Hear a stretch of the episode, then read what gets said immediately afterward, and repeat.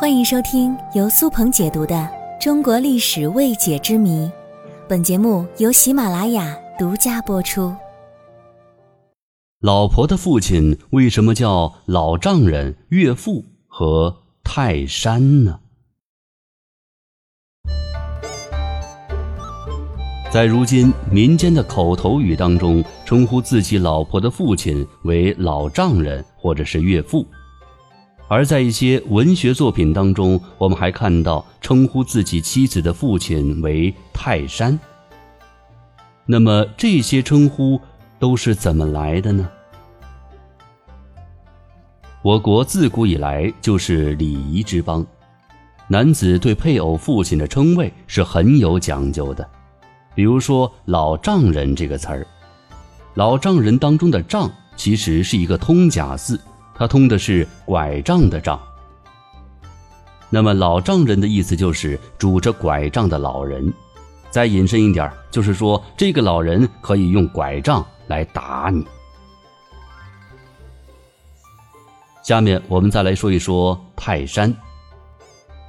要知道。泰山可是古代帝王最尊敬和最向往的地方。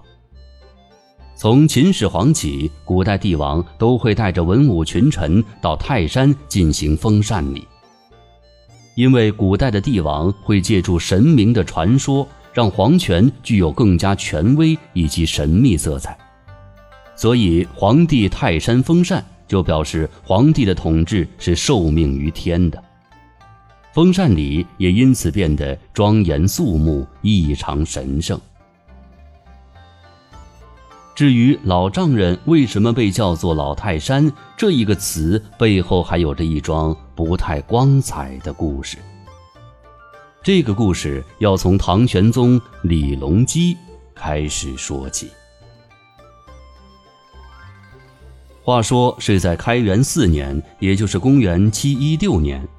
李隆基带着文武群臣到泰山封禅，他下旨此事由张悦主管。当时有个不成文的规定，就是哪位大臣有幸跟着皇帝登临泰山封禅回来，就能官升一级。要说这人呢，都有私心，张悦也不例外。这等好事儿，他当然不会忘记带着自己的女婿。于是他假公济私的带着当时还是九品官的女婿郑义一同前往。回来以后，如果按照规定，他女婿应该从九品升为八品。但是张悦借助自己的权势，让他的女婿一跃升官至四品大员。四品大员就可以见皇上了。有一天，唐玄宗看到了郑义穿着四品官服，就很纳闷于是就上前询问。这不问还好，一问问的可不得了了。这一问问的郑义是支支吾吾，面红耳赤，他也难说个所以然来。这时，在郑义身边有一个官员，就嘲讽着说道：“非为别事，此乃泰山之力也。”这句话可谓是一语双关，于是唐玄宗就明白了其中的道道。